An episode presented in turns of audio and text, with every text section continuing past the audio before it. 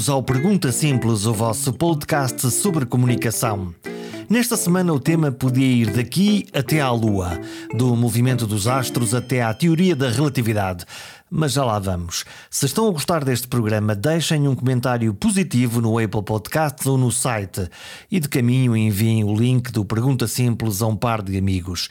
Quanto mais pessoas se juntarem nesta comunidade, melhor. Vamos então falar de física. E o que tem a física a ver com comunicação? Muita coisa.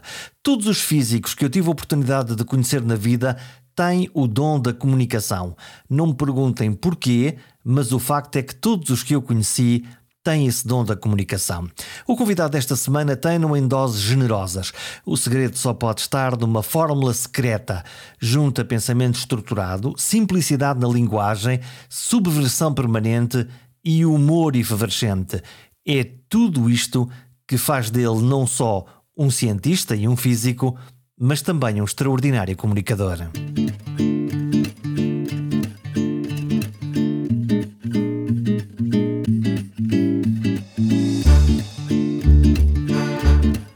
Filhais é professor de Física na Universidade de Coimbra e, como todos sabemos, os físicos sabem os segredos do universo. Carlos Vilhais não se limita a saber os segredos, passou toda a vida a contar a toda a gente o que sabia. E quando digo toda a gente, é mesmo toda a gente. É um dos mais importantes divulgadores de ciência em Portugal, discípulo espiritual de Rómulo de Carvalho e tem uma maneira francamente bem-humorada de ver o mundo. Neste diálogo percorremos 40 minutos sem pausas nem para respirar.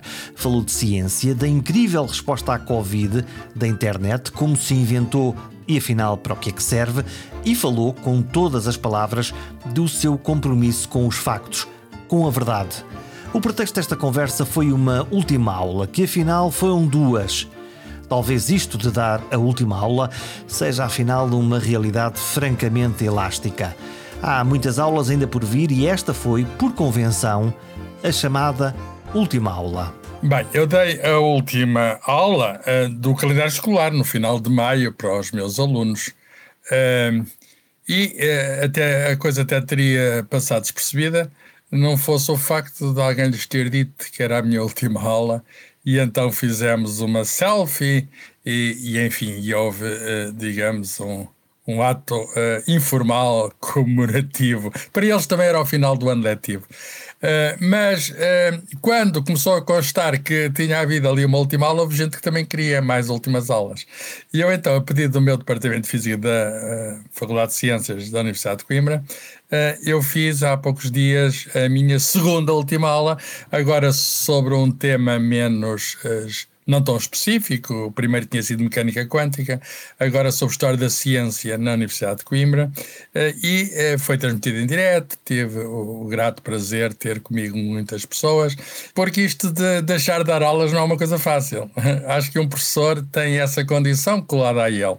E, portanto, estou habituado, gosto. Ehm, portanto, apenas o que se deu é apenas a transição, no, digamos, quando a idade da reforma foi, chegou, foi agora, a poder continuar a dar aulas, mas não no mesmo modo institucional. E, portanto, se for preciso, a brincar, eu digo, até monto um negócio de últimas aulas. Se tiver alguém interessado na terceira última aula, faço, faço baratinho. e, e, e, e, digamos, não lhe chamemos aula, mas, mas chamemos-lhe de algo que, como por exemplo aquele que estou agora até consigo. Hum. Esta ideia de dar uma aula, ainda por cima para alguém que eh, foi professor durante mais de 40 anos, foi professor não, é ainda professor, é, é, uma, é uma coisa que, que, que lhe dá prazer de falar para esta pequena, grande audiência daqueles alunos que, que ali estão. Sim, porque uh, o que é, uh, uh, sinto-me útil, sinto-me útil. Sinto que aquilo que eu sei é dado aos outros e, e faz parte da formação deles e eles mais tarde chegaram testemunhos disso, vão recordar-se e vão, e vão perceber enfim, a utilidade não apenas daquilo que eu transmiti, mas do modo como eu transmiti, digamos, dos tempos de convívio que há entre professores e alunos, que é isso que faz a escola. Eu estou grato aos meus professores, uh, sem eles não seria, digamos, a pessoa que sou hoje, e tenho o prazer de verificar que também muitos alunos, aqueles que me dão mensagens, se calhar aqueles que não estão gratos não dizem nada, mas, mas dizem-me que uh, aprenderam comigo um, e que beneficiaram da, da, da, interação comigo. Ora bem, e isso é, digamos, uma, um modo de realização. Uh, estou numa profissão que me uh, dá este conforto, que me dá esta recompensa. Por vezes, quando encontro uh, antigos alunos, e às vezes eu já noto, como já dou aulas há 44 anos, às vezes noto, mas foi meu aluno, Uh, e eu já não, a memória já não, já não me lembro, mas eles ainda se lembram. O que é engraçado aqui é uma assimetria, porque eu tive muitos e muitos alunos e eles, naquelas cadeiras específicas, pelo menos, só tiveram a mim como professor. Hum, li-o numa citação à imprensa que a grande diferença de hoje é que uh, há mais alunos, mas que os alunos estão com menos atenção nas aulas. Uh, significa o quê? Estão perdidos entre, entre as aulas e o tablet e o iPhone? Sente-se a concorrer com, com essas tecnologias e com estas aplicações? com mais luz, cor e música? Eu, eu, eu, eu fiz umas piadas uh, na última aula e uma das piadas era essa. A Universidade de Coimbra tem mais de 700 anos. Aliás, as piadas, o humor é uma forma de comunicação, uma forma de comunicação muito eficaz. Uh, e, e, é libertadora, quebra a tensão e, e, e digamos, e, desperta, digamos, a, a, desperta, digamos, a interação entre, entre entre as pessoas que. que Faz-nos cócegas na, na mente. Exatamente, que partilham o humor, exato. O humor é, uma, é, é algo que nos liga e que nos provoca. Uh, ora bem, então mostrei uma imagem medieval do mestre com poucos alunos, mas todos com o olhar fixo no mestre. E mostrei uma imagem, agora fotográfica, da atualidade, em que temos o professor com muito mais alunos que na Idade Média e, e, e Estou-me a rir da Idade Média porque, fazendo um trocadilho com a expressão, a idade média hoje dos professores é muito mais alta do que era na Idade Média. A Idade Média dos professores na Idade Média. hoje em dia, os professores estão, a classe docente está envelhecida na universidade, no ensino secundário, básico também. E então, eh, hoje na fotografia aparecem muito mais estudantes e também menos atentos. Eh, digamos, o, professor bem faz, tal como na Idade Média, para chamar a atenção através, digamos, da palavra, que é um grande meio de comunicação, do gesto, que é outro também meio de comunicação, e os dois têm de ser conjugados, eh, mas eh, os alunos têm, como disse, um, ehm, telemóveis, têm um, iPads, uh, bem, passa, passa a marca, tem tablets, têm, a publicidade é nenhuma que, que não tem nenhum interesse comercial. Mas há, há engraçado, há certos artefactos modernos que é como a Gillette, fica, fica com o nome da marca, ficou no nome do objeto. E, e computadores pessoais e, portanto, uh, uh, digamos, portáteis. E isso está, uh, está nos seus joelhos ou na sua bancada quando eles estão na aula. de modo que temos, de facto, é verdade o que diz, temos, de facto, ali concorrência. e lidar com isso não é fácil. Algumas escolas, enfim, de, de, de rendem-se e diz está perdido, então se calhar vamos, olha, escusa, escusa de pessoa de falar e fazer gestos, eles que aprendam lá pela internet e até apanham o professor apenas não ao vivo e a cores, mas através do quadradinho lá do Zoom. Eu acho que não, eu acho que é preciso o eh, que não, é, que não devemos render-nos, que o contacto humano eh, é, é algo insubstituível. Eh, nada, enfim, nada. Uma coisa é um filme, uma gravação, outra coisa é o teatro. Um não tira lugar ao outro. E, e, e, digamos, a atuação ao vivo é, é algo que, que eu acho que é bom para o processo pedagógico. O processo pedagógico vive muito dessa presença direta, corporal até, física.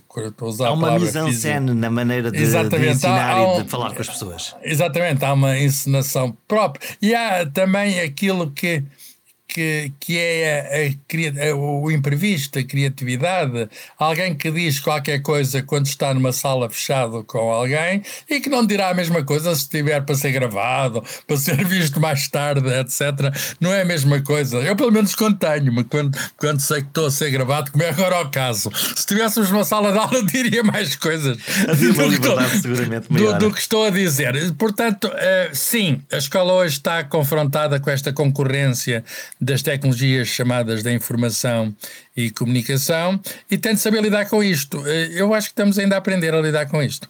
Há, há escolas básicas e secundárias lá fora que disseram pura e simplesmente que esses aparelhos não entram na sala de aula.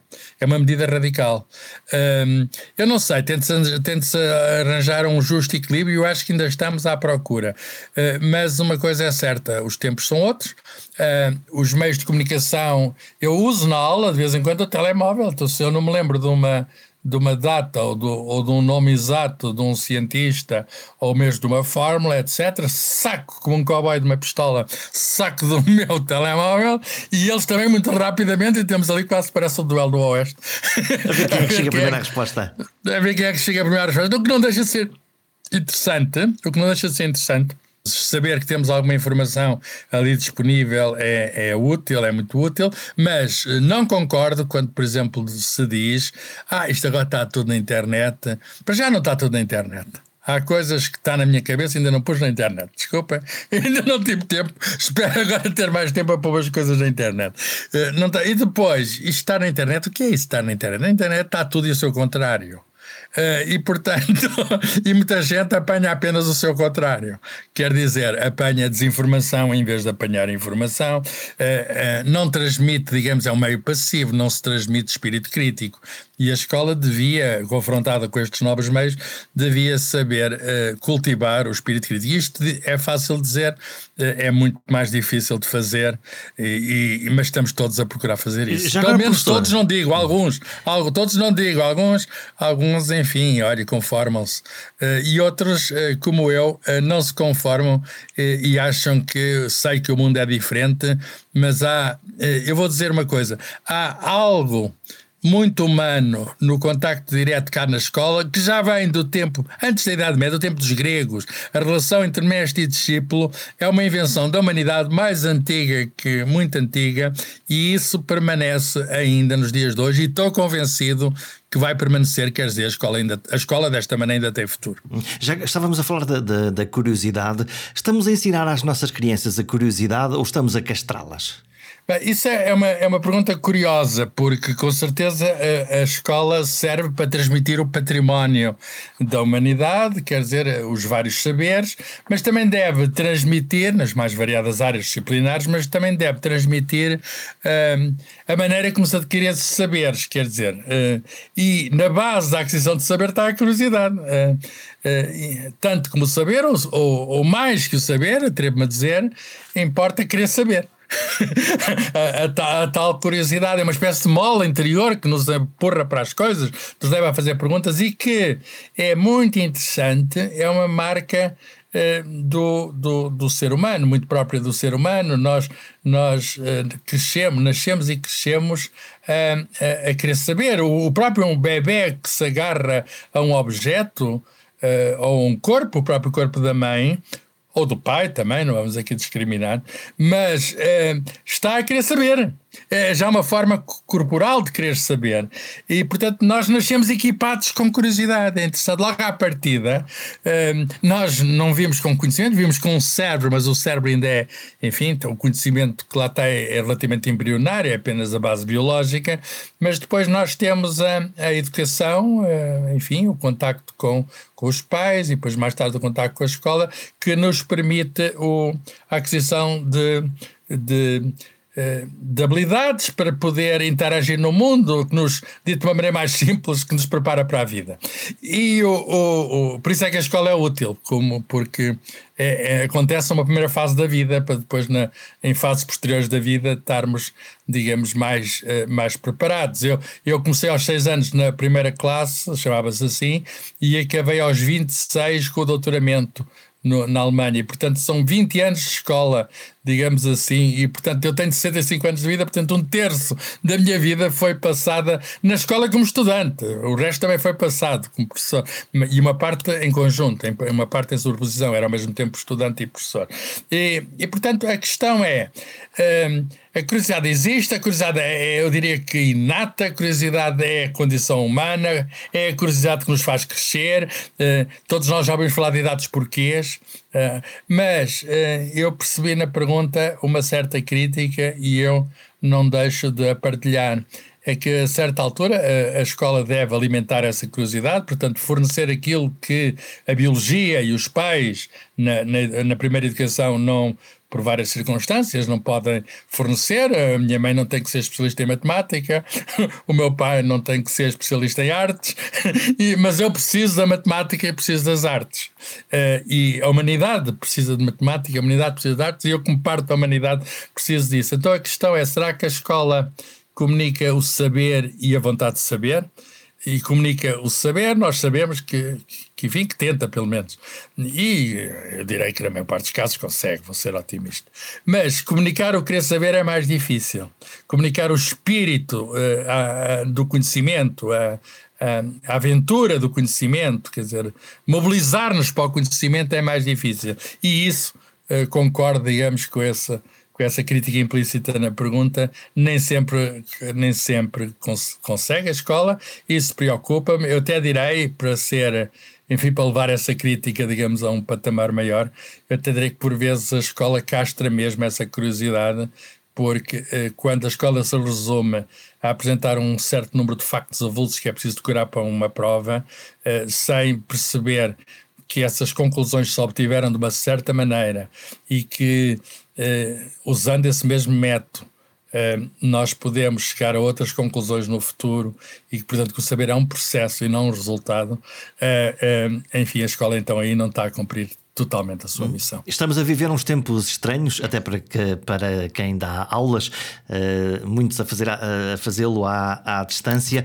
Como é, que, como é que o professor está a viver estes tempos de pandemia? Ou como é que viveu desde o início dos tempos da pandemia, 15 meses, já se calhar parece muito mais tempo, com receios, com confiança, com pragmatismo? Como é que se enfrentou uh, uh, Carlos Fiolhais, o cientista, uh, perante um nanovírus que nos deu cabo da vida, da vida nos, nos últimos tempos? Diz bem, houve uma surpresa, digamos, houve um, um microorganismo que, devido a uma mutação, interferir nas nossas vidas, espalhou-se globalmente. E de que maneira? E, e, interferir nas nossas vidas. Eh, eu, eu, enfim, eh, a minha situação não é diferente de nenhuma das outras pessoas. Tivemos de reformular a nossa vida, fazer coisas que, de, que não fazíamos antes, por exemplo. Uh, uh, estar confinado, também eu confinei, e, e, e é uma experiência que eh, enfim, por um lado é, percebo que tenha um lado uh, desagradável, mas por outro lado, pelo menos no início, eu, eu devo dizer que não foi uma coisa totalmente desagradável. Fiquei com os meus livros, fiquei com as minhas músicas, fiquei com digamos, a possibilidade de arrumar um bocadinho muitas coisas que tinha atrasado, coisas que nunca mais eh, arranjava tempo para fazer. O período de confinamento foi ótimo para fazer. Assim, parece que o vírus tinha sido encomendado para permitir acabar certas tarefas. Mas depois, a certa altura, há o chamado cansaço pandémico, que eu percebo muito bem porque ninguém pode estar enclausurado, seja em casa, seja onde for, eh, e, e, e, eu aprendi a dar aulas com algum receio de início, a dar aulas por usando. Nós estamos a usar uma marca Zoom, não é? Uhum. Mas, estamos mas, à vontade, mas, podemos falar das marcas todas, podemos fazer uma lista.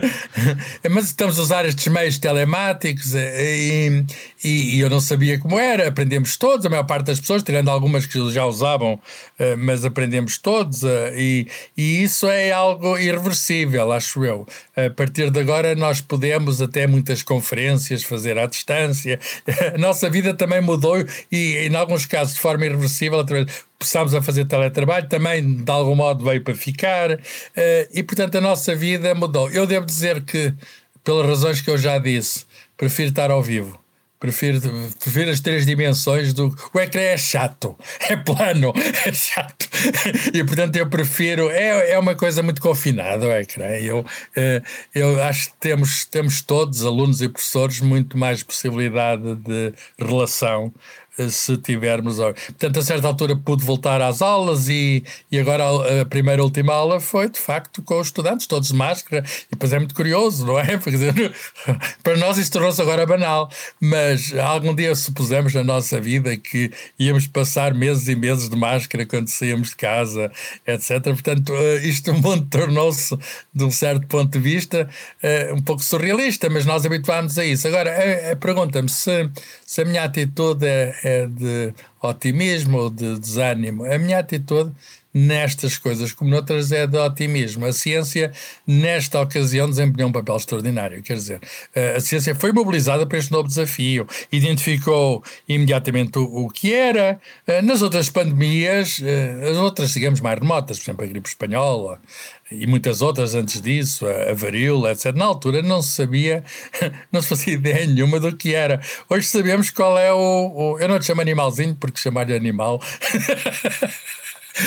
Mas o microorganismo, o microorganismo, eh, sabemos o que é, sabemos como se propaga, sabemos, uh, sequenciamos o genoma, sabemos como se multiplica, o que faz dentro do hóspede. Agora, há coisas que sabemos, mas infelizmente à nossa custa.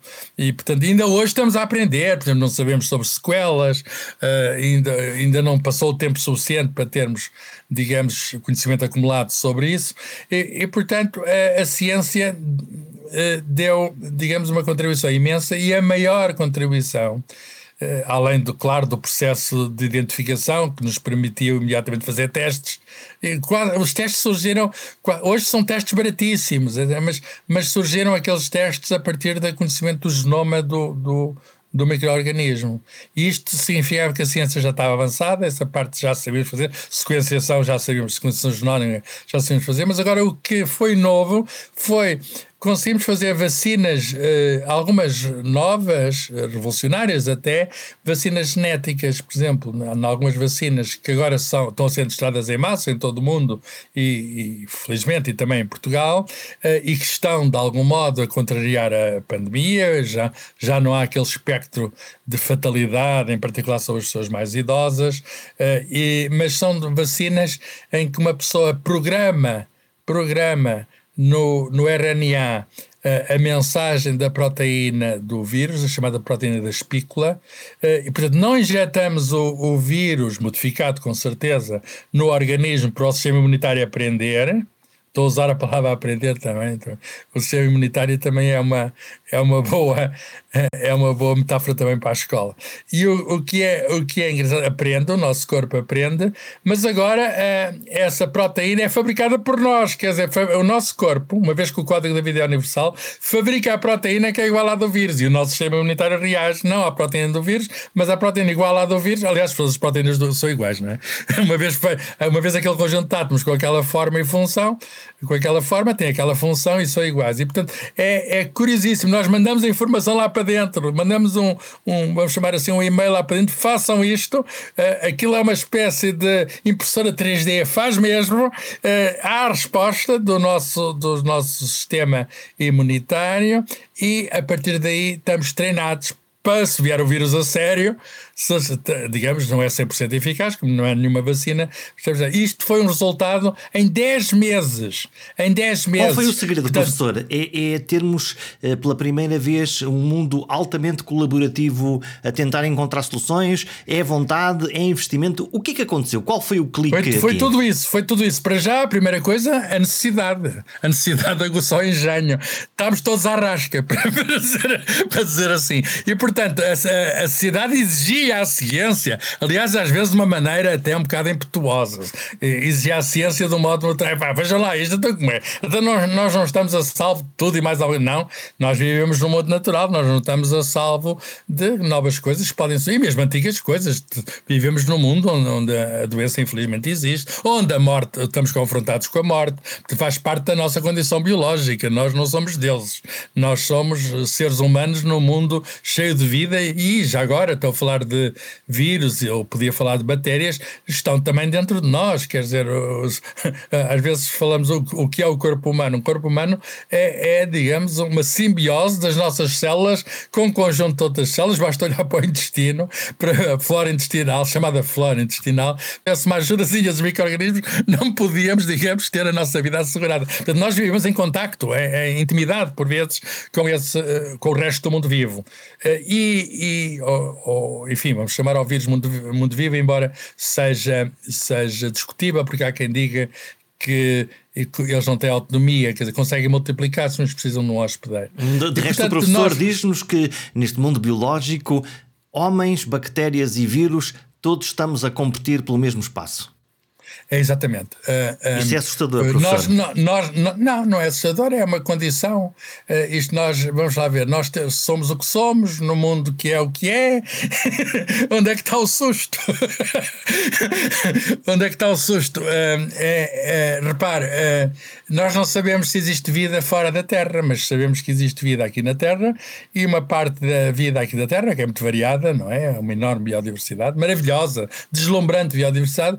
Uma parte tem esta capacidade, que é o Homo sapiens, tem esta capacidade de ter consciência, de ter capacidade para interagir através da cultura, da ciência com o mundo, e foi isso que nós acabamos por mostrar neste, nesta pandemia. E, portanto, o meu otimismo neste, neste, uh, neste caso, como, como noutros que poderão vir a surgir, desta natureza ou de outra natureza, é acreditar na criatividade humana. Quer dizer, a humanidade, enfim, tem capacidades que perante desafios perante desafios, uh, consegue pôr em prática, e neste caso, pôr em prática rapidamente. Portanto, eu estou convencido, quer dizer, que, que, que, vamos ultrapassar estas dificuldades que agora estamos a ver. Não, não posso garantir quanto tempo é que demora, etc.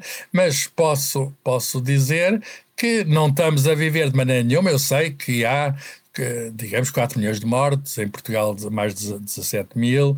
Eh, eu sei que isto não é uma coisa pequena, isto é uma coisa que deixa marcas, eh, mas não tem o tamanho dos 50 a 100 milhões de mortos, não é, de afetados, que aconteceu na gripe espanhola há 100 anos. Por outras palavras, devido ao desenvolvimento da ciência e da tecnologia, nós estamos numa condição muito melhor do que algum dia já tivemos na escola. Portanto, isto aconteceu por causa dessas coisas todas que disse. Eh, por um lado, o desafio e depois a nossa capacidade acumulada. Quer dizer, nós sabemos o que é o genoma, nós temos máquinas para sequenciar genoma, nós temos, uh, digamos, laboratórios para produzir vacinas, nós temos, uh, digamos, uh, hospitais, e não desprezemos essa parte, quando o vírus parece que quer triunfar, nós temos hospitais e temos medicamentos, embora os medicamentos é muito difícil perante uma doença como esta desenvolver rapidamente, é muito mais rápida a vacina e até melhor, é melhor prevenir do que remediar, do que desenvolver medicamentos, mas temos, sei lá, nos de urgência eh, de premência, ventiladores e isto. E há gente que foi salva, muita gente foi salva. E, portanto, nós temos conhecimento e tecnologia, temos ciência e temos tecnologia acumulados. E isso permitiu-nos, digamos, enfrentar esta situação que, que noutra vamos supor que isto acontecia há, há 100 anos ou há 50 anos. Ah, nós, enfim, nós podíamos ter sido apanhados de uma maneira muito mais atroz. E, portanto, eh, este tempo é um tempo bom para viver, apesar de tudo. Essas vacinas eh, novas não estavam a fazer preparação para isto, estavam a desenvolver essa técnica para outras coisas, para o cancro, por exemplo. De repente mudaram a agulha e passaram a fazer isto. A agulha é uma piada porque ah, depois passou a ser usada em seringas. mudaram, mudaram a agulha e passaram a fazer isto. E eh, eu estou convencido até que na ciência vamos ter novas aplicações destas possibilidades de vacinas genéticas. Por outras palavras, nós agora estamos mais preparados para isto e para outras coisas. E, quer dizer que estamos livres de perigo? Não, a ciência ciência não, a ciência não assegura o risco zero. Uh, vivemos num mundo que, num certo sentido, é e será sempre perigoso. Mas podemos, com a nossa ciência e tecnologia, pôr-nos a salvo, diminuir o perigo. Portanto, não é a ciência que, que, enfim, que sozinha faz milagres, não faz ilusionismo, não faz nem milagres nem ilusionismo, uh, não nos salva, digamos, não, não é assegurado que, que, que a certa altura carregamos num botão e, e, estamos imunes, não é assim que as coisas acontecem, porque nós temos a nossa condição, que é uma condição biológica, e vivemos num mundo, digamos, onde existem outros seres biológicos, em competição, em competição por recursos, não é? Eh, digamos, eles não são inteligentes, nós somos, mas eles que fazem multiplicar-se. Uh, são máquinas de automultiplicação rápida.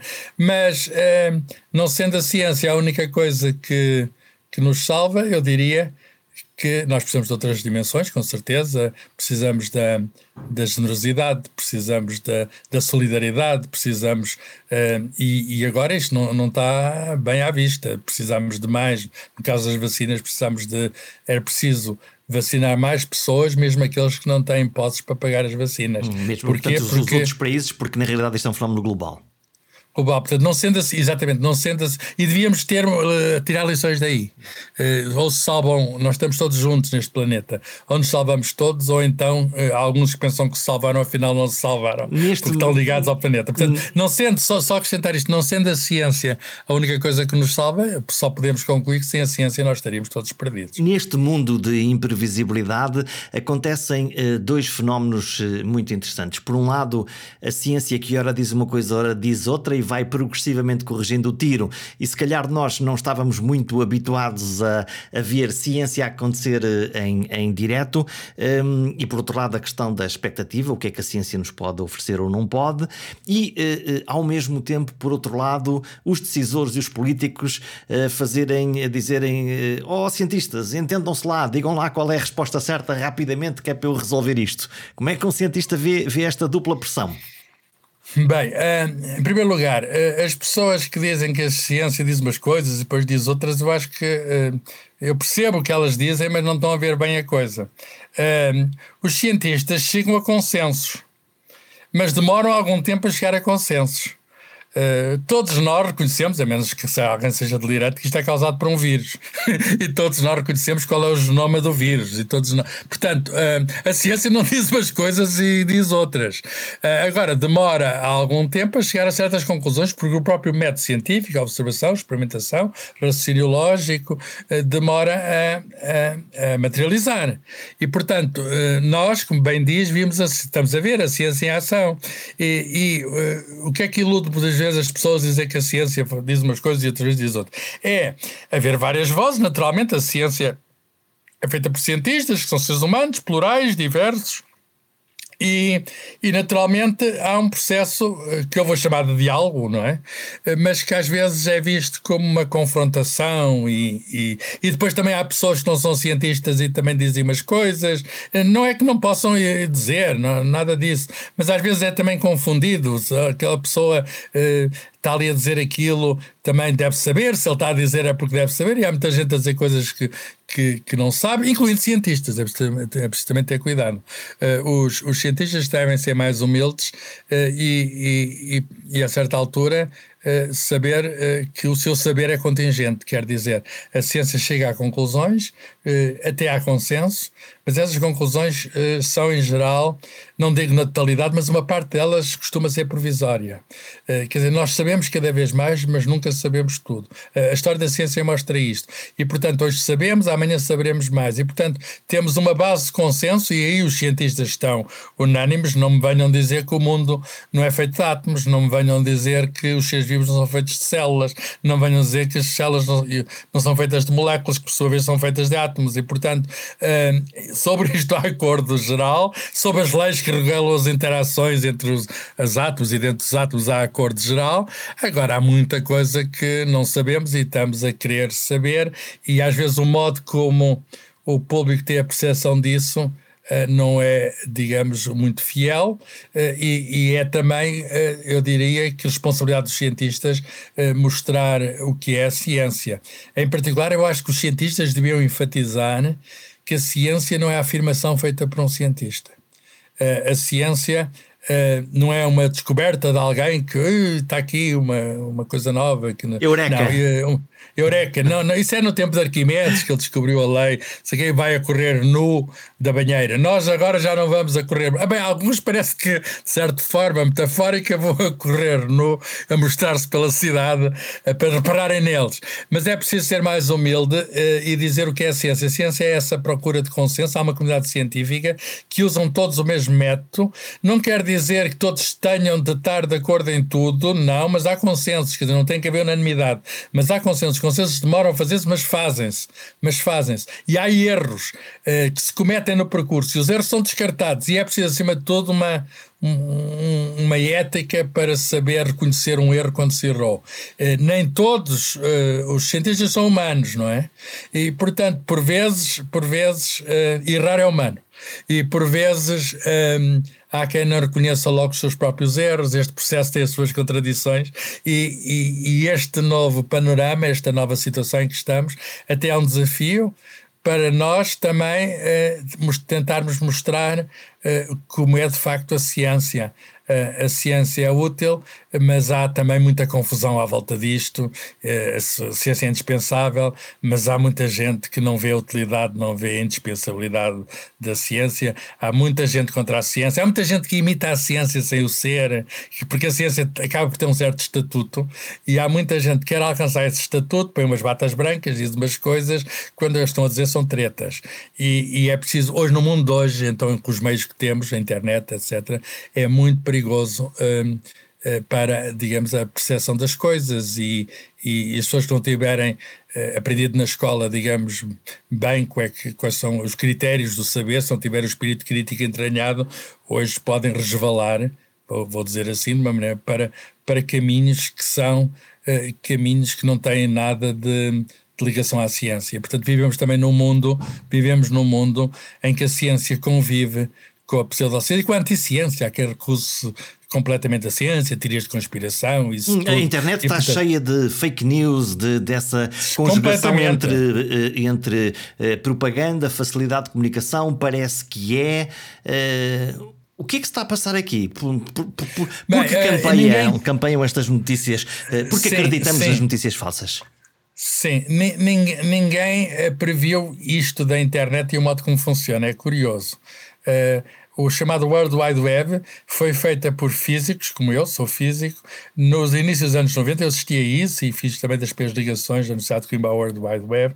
Eh, e, e, o que eles queriam era apenas ligar os seus computadores para entrar nos computadores uns dos outros para partilharem os dados e trabalharem em conjunto. Para quê? Para estudarem segredos do universo, as partículas que formam os átomos, como é que era o universo no seu início, o Big Bang. Era isso que eles queriam. Eles não pensaram nem na Amazon, nem no Tinder, nem nada dessas coisas. E, no entanto, hoje temos todas essas coisas. E o mundo mudou, houve de facto um processo chamado revolução, e isso não foi previsto. É muito interessante é um dos impactos laterais da ciência. A ciência muda o mundo, às vezes, por caminhos que não eram. Hoje toda a gente usa a internet, é até considerado que não, é um, não tem literacia digital, é assim que se diz. É um, um iletrado digital se não conseguir carregar no botão para, para, para, para ver um, um site ou, ou enfim, é, somos obrigados até a isso por causa dos impostos, é tudo, é tudo online, é tudo, e, e há, uma, há duas coisas certas, uma é a morte e outra os impostos, como toda a gente sabe, e portanto é, o digital é preciso pelo menos para os impostos. O, o, que é, o, que é, o que é interessante é que um, o que nós vemos hoje na internet, que é uma coisa completamente, eu vou chamar assim uma selva, não é mais nem menos do que o retrato da cidade que temos, que também em muitos aspectos é uma selva. Por outras palavras, a, a, a rede mundial de computadores é um instrumento, mas, mas o, o instrumento uh, permite apenas materializar, agora no domínio digamos, no, no, no, ciberespaço, aquilo que, é, que a humanidade no fundo é. Quer dizer, nós uh, somos assim já éramos assim, a natureza humana é como é, os no, as nossas as relações entre, entre os seres humanos se podem ser profunda solidariedade, também podem ser o, o oposto exato disso e de grande antagonismo, se podem ser de procura em conjunto de ordem, também podem ser de instalação da desordem, e é isso que nós já vimos e, ao longo da história, que agora se pode ampliar a um nível, como eu disse, não imaginado, através deste novo instrumento. É, alguém previu? Não. Ou, alguém sabe o que é que isto vai acontecer a seguir? Também não. Mas, eh, enfim, não é fácil. Não é fácil saber o, distinguir o certo do errado na informação que nos chega todos os dias aos telemóveis, aos, aos tablets, aos computadores. Não é nada fácil. A escola deve também procurar, enfim, instalar, eh, digamos, nas nossas mentes, eh, logo à partida, espírito crítico para saber distinguir as coisas. Eu tenho um faro muito apurado, costumo dizer. O próprio facto de ter, eh, digamos, treinado o método científico permite logo desconfiar. Para quando... Às vezes, coisas ditas por próprios cientistas. Eh, eu não acredito, às vezes, às vezes dizem, ah, aquilo é prémio Nobel. E, eu, e depois? E depois? Ter, ter um prémio Nobel, seja no que for, não constitui uma vacina para a sanidade mental. Portanto, é, uma, dizer, é uma, ter uma prática de um ceticismo para nos defender um bocadinho. É preciso isso, mas não é nada fácil. Pode que eu estou, estou receio, deixem-me dizer, receio que estejamos confrontados com este mundo nos tempos mais próximos. Quer dizer, o que é que há a fazer? Nada, até porque nós todos prezamos a liberdade. Se alguém quiser mentir deliberadamente, o que é que podemos, é que podemos uh, fazer? Bem, se a mentira prejudica alguém, uh, se, se há uma difamação, uh, enfim, há leis que, que podem ser afinadas, mas até as leis têm de ser, neste novo ambiente, têm de ser, enfim, repensadas.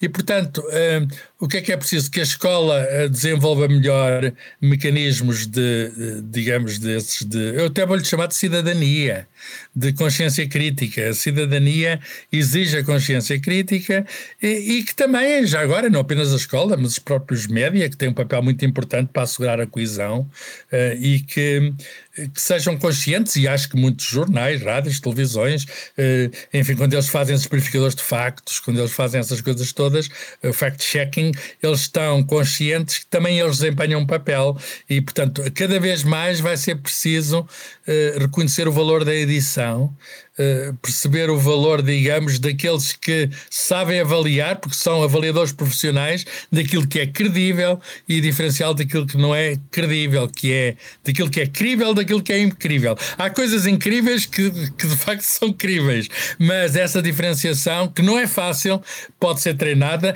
E deixa-me dizer, eh, e estou a falar para um, uma pessoa que tem treino de jornalismo, nós, cientistas e vós, jornalistas, temos algumas coisas em comum.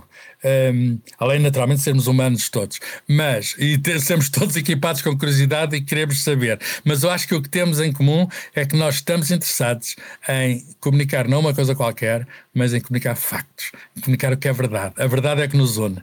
E portanto eu peço o seu digamos, uh, a sua solidariedade neste processo é uma coisa que não é apenas dos cientistas, é, uma, é um problema de todos e os, os jornalistas e os órgãos de comunicação têm também um papel fundamental aí uh, e, e, e, eu acho que vamos em conjunto, eu não digo resolver uma, uma coisa que não tem solução, mas vamos tentar viver num ambiente, digamos, que, que seja o menos tóxico possível. Cá está uma boa receita. O compromisso com a verdade pode dar uma grande ajuda no desanuviar da poeira que anda por aí pelo ar. Os cientistas buscam sempre provas para hipóteses e quem faz comunicação depende de bons factos para inspirar boas percepções. Pode não ser física quântica nem matemática aplicada, mas todos precisamos de confiar no que nos dizem. E para isso há que escolher fontes fidedignas e bem intencionadas. A regra do jogo é muito simples: perguntar primeiro e acreditar depois.